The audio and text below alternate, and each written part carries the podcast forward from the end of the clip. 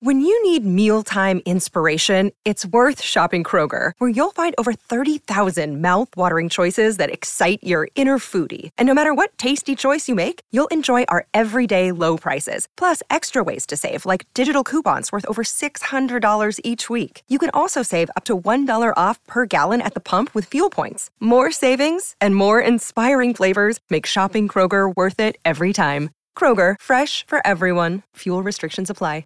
Another day is here, and you're ready for it. What to wear? Check. Breakfast, lunch, and dinner? Check. Planning for what's next and how to save for it? That's where Bank of America can help. For your financial to dos, Bank of America has experts ready to help get you closer to your goals. Get started at one of our local financial centers or 24-7 in our mobile banking app. Find a location near you at bankofamerica.com slash talk to us. What would you like the power to do? Mobile banking requires downloading the app and is only available for select devices. Message and data rates may apply. Bank of America and a member FDIC. Comment la poupée est-elle devenue une icône de l'horreur? Merci d'avoir posé la question. En 1896, Georges Méliès, précurseur du cinéma, propose le premier film d'horreur intitulé Le Manoir du Diable.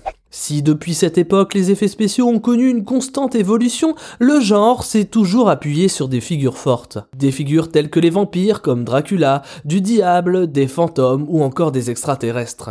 Parmi ces personnages, l'un d'eux est en tête de la liste de nos pires cauchemars, à savoir la figure de la poupée, avec notamment l'emblématique Chucky. Le 28 décembre 2022, c'est le film Megan qui viendra appuyer cette tradition en nous racontant l'histoire d'une poupée dotée d'intelligence artificielle. Quelle légende maléfique existe autour des poupées? Si le cinéma d'horreur a toujours usé d'imagination pour faire frissonner le spectateur, il a souvent pris un malin plaisir à utiliser des figures gentilles et innocentes pour aller plus loin dans la terreur. Quitte à utiliser le monde de l'enfance et plus particulièrement celui des jouets, à l'instar de la tête de clown accordéon qui sort de sa boîte pour effrayer sa victime. Et la poupée n'échappe pas à la règle. Son aspect maléfique est lié à des siècles de légendes mettant en scène des sorcières. Déjà à Rome, on utilisait les poupées pour organiser des rituels magiques. De même, prêtres et magiciens égyptiens les utilisaient pour leurs cérémonies. Historiquement, on se rend compte que les poupées ont toujours été utilisées pour lancer des malédictions sur d'autres membres d'une communauté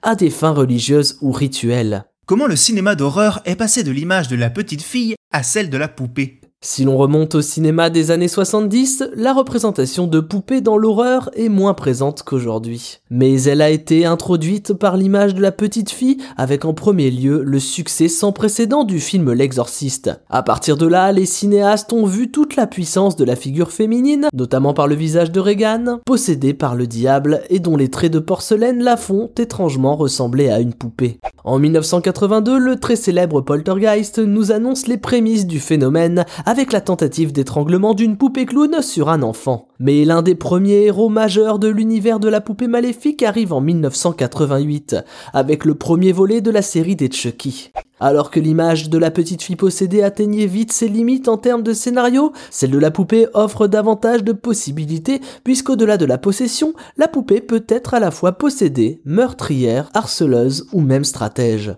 Dans le film Megan, les scénaristes jouent la carte de la modernité puisqu'ils mélangent horreur et science-fiction avec la notion d'intelligence artificielle à l'instar du dernier remake de Chucky, Child's Play, sorti en 2019 qui abordait déjà cet aspect. Qui sont les personnages référents sur le sujet? En dehors de Chucky que l'on a cité précédemment, il y a quelques noms évidents qui ressortent dans cet univers.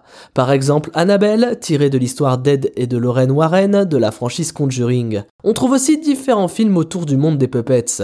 Mais ce qui rend cet univers aussi iconique, c'est qu'il est souvent basé sur des légendes urbaines existantes en dehors du monde du cinéma. Par exemple, L'État la poupée, qui a participé à plusieurs émissions télé en Australie. Retrouvée dans un bâtiment abandonné, elle est connue pour ses caractéristiques surnaturelles.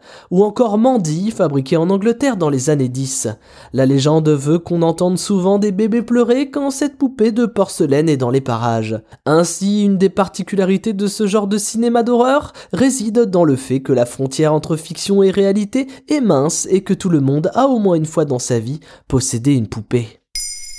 Maintenant vous savez, un épisode écrit et réalisé par Thomas Dezer. Ce podcast est disponible sur toutes les plateformes audio, et si cet épisode vous a plu, n'hésitez pas à laisser des commentaires ou des étoiles sur vos applis de podcast préférés.